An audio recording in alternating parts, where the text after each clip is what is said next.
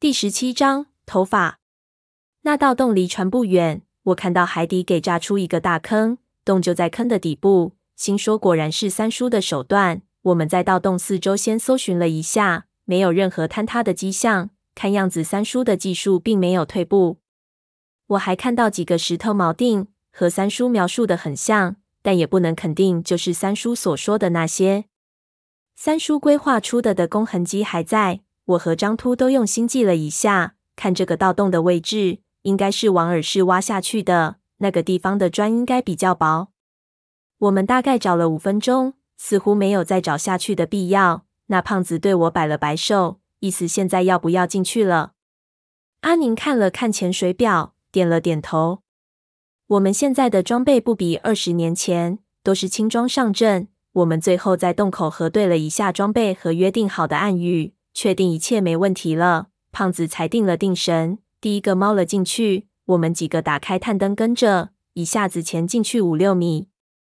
这道洞很不规则，时宽时窄。我一边游一边看着洞壁，越看越奇怪，怎么看上去不是人挖的？如果是三叔打的洞，他肯定是一个铲子一个铲子打得很工整。可是现在这那上面的痕迹乱七八糟，坑坑洼洼，倒像是动物打的洞。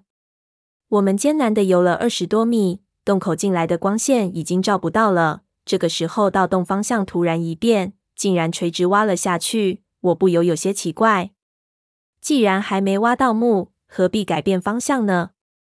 苦于没办法说话，我也没办法表达自己的疑问。我们在这垂直的洞口休息了一下，胖子对我们做了一个小心的手势，然后自己先游了下去。我看他的灯光一直下去，一直下去，直到变成一个小点，不由啧舌，心说怎么这么深？这个时候，他在下面晃了晃探灯，说明下面安全。我们马上一个接一个也潜了下去。我看着潜水表，已经有十几米深了。我从来没有潜到这么深过，不知道自己的身体能不能撑得住。那下面已经被挖开一个很大的空间，我们马上看到了古墓的幕墙。上面破了一个大洞，我一看更加疑惑了。这洞竟然破得这么不规则，不像是一般盗洞的一块一块小心的卸下来的，有几块砖头竟然还被撞裂了。那胖子看看我，我也看看他，两个人一起吐了几个泡泡。他指指那几块破砖头，又做了个猴子的样子。我知道他是想说，这洞可能是海猴子挖出来的，不是盗洞。我点点头表示同意。指了指他背上的水下气枪，他拿了下来，拉开保险，就往洞里游去。这是我第二次进古墓，虽然有点兴奋，但是想起上一次的经历，还是觉得浑身不自在。特别是在水下，手脚的阻力很大，如果遇到危险，恐怕也没办法像陆地上一样快速的逃命。墓道比我想的要大得多，我调高探灯的亮度，又转开手里的防水手电。跟在胖子屁股后面，我们几盏灯光非常的亮，一下就照出去老远，顿时整个墓道都亮了起来。我看到那墓壁的墙上，果然有三叔说的人脸浮雕。不仅如此，这些人脸浮雕的额头上面还都刻着一些奇怪的动物，雕得非常精致。我一边游一边看，越看越觉得奇怪。这些动物大部分都是木镇兽，但是它们都没有刻上眼睛，看上去有点诡异。这个时候，我突然看见有一张人脸的额头上刻的好像是三条蛇眉铜鱼，不由心里一紧，忙拉拉胖子让他停下来，然后去研究那块浮雕。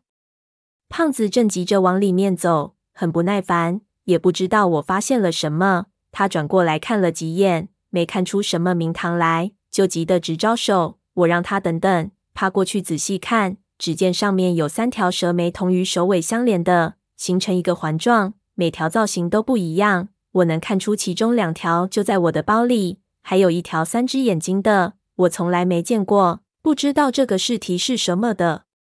那鱼下面的那张脸和其他的不一样，是一张明显有女性特征的脸，可是因为上面附着了很多东西的缘故，这张脸看上去有点破相，让人不太舒服。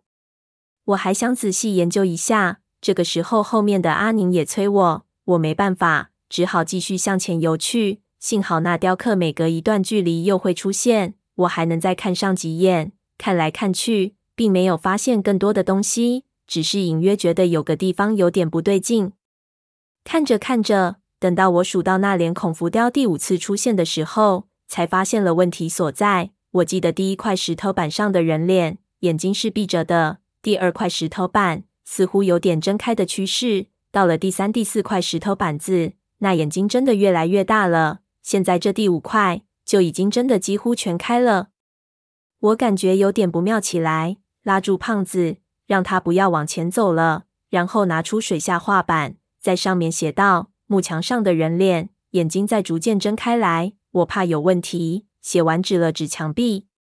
胖子摸了摸那脸，摇摇头，写道：“我没有注意，只是些石头浮雕，里面肯定是整块石头。你想的太多了。”我很坚决的摇头，让他把枪端起来。他看我表情严肃，只好照办。不一会儿，我就看到那块相同的浮雕出现在前面。胖子被我说的也有点怕，停了下来，先用灯光照了一下。那张石脸的眼睛已经完全睁开了，整张脸面对着前方，眼神正视，看上去有点呆滞。胖子照来照去也没什么变化，就壮起胆子走过去，摸了一下，然后对我做了个没事情的手势。我游过去一看，果然仍旧是整块的石头，并没有什么特别的。用手指插了插他的两只眼睛，也没有反应，不由自嘲地摇摇头。看来这只是墓穴的设计者玩的一个噱头，用来吓唬可能进来的盗墓贼，没有什么特殊的寓意。我竟然在这里自己把自己吓唬了一回，真是没什么面子。那胖子拍了拍我，示意我别想这么多，快点赶路。我们又继续往前游去。我想起三叔和我说过，他是撞到一个机关，才被吸进那个泉眼里去的。可是这些墓壁都是一个样子的。怎么可能找得到他当时撞的那块？我脑子转得飞快，这样一直往前游也不是办法。不知道这个墓道是通到什么地方去的，说不定又是个循环。如果在里面迷路，就完蛋了。我心里盘算，三叔能一眼望到最后一个人，应该是一条很长的回廊。刚才我们转了好几个弯，这样的回廊只有两个。这样说起来，找找到也不是很困难，就是要花点时间。这个时候，前面的胖子停了下来，我一个刹车不住，撞到了他的屁股上，以为前面出了什么状况，忙绷紧神经，凑上去一看，原来这墓道到头了，前面被一块石头板挡住了去路。这石头板光秃秃的，上面没文字，也没有浮雕，我摸了好久，找不到什么机关，不由挠了挠头。那阿宁写着问我，怎么会是死路？我回写道。有巧石机关在这附近，我们找一下，看看有没有松动的木墙。他们都点点头。那胖子开始东敲敲，西敲敲，仔细检查了这些人面浮雕。我心里回忆所有笔记上提过的线索，连边上的每条缝隙都用匕首划过，可是没有任何进展。那石板还是挡在那里，纹丝不动。我不由有些郁闷，回头想看看胖子搞得如何。发现胖子竟然在那里发呆，我拍了拍他，写着问他有没有什么发现。